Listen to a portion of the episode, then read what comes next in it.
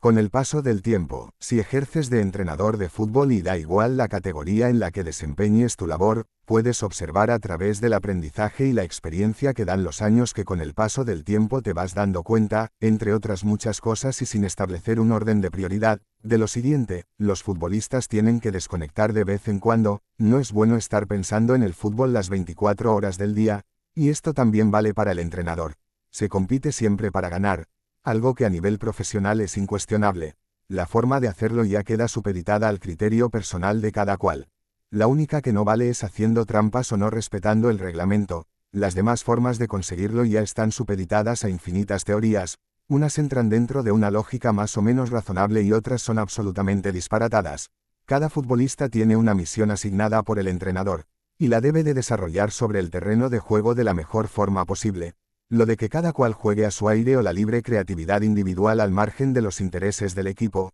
solo es pura anarquía y descontrol. Mal asunto es que el ego desmesurado de algunos obstaculice la construcción del proyecto colectivo, los protagonismos individuales no pueden bajo ningún concepto ser un lastre para el crecimiento del equipo, el rendimiento del grupo viene determinado por la suma de todo el trabajo individual a nivel de eficacia, por lo tanto cuanto más aporte cada miembro a la colectividad, más poderoso será el equipo. Es tan solo una operación matemática. Cada partido es diferente y aunque el equipo mantenga su propia personalidad sobre el campo, hay que saber siempre adaptarse a las circunstancias y a las exigencias del momento. Muchas veces un partido se comienza a perder en el vestuario, tan solo hace falta menospreciar al contrario y pensar que el encuentro está ganado de antemano, o tan solo creerse superior al rival antes de demostrarlo en el campo. Cuando algo no funciona hay que cambiarlo, otra cosa muy diferente, es no tener la paciencia y el convencimiento suficiente para darle tiempo al proyecto planificado o a la idea de juego puesta en práctica.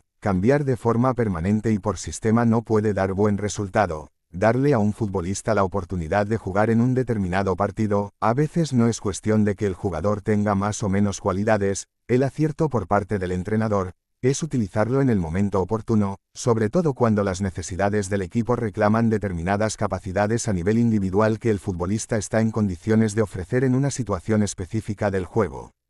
Para que el rendimiento del futbolista alcance los niveles de exigencia deseados resulta imprescindible que éste sea capaz de adaptarse y superar la presión ejercida por el ambiente de todo tipo que lo rodea, y más aún cuando hablamos de fútbol profesional, el objetivo principal como norma fija en cada partido, es que el futbolista salga al terreno de juego a cumplir la misión asignada dedicando a ella su máximo esfuerzo. A partir de ahí, las circunstancias del juego tomarán diferentes rumbos, que serán más o menos favorables, pero eso ya es otro asunto más incontrolable. La disciplina es fundamental en cualquier colectividad para que todo funcione con un mínimo orden que facilite el funcionamiento del grupo. La excesiva obediencia enfocada en el ordeno y mando, a la larga pasa factura, sin embargo la que se apoya en organización y liderazgo, suele dar estupendos resultados, aunque no hay nada tan eficaz como la buena educación deportiva desde la base. La conclusión final es que el éxito de un equipo de fútbol o de cualquier otra disciplina deportiva se apoya fundamentalmente en el entrenamiento, en el esfuerzo del trabajo diario mejorando fortalezas y eliminando debilidades, aunque eso desde luego no garantiza la victoria,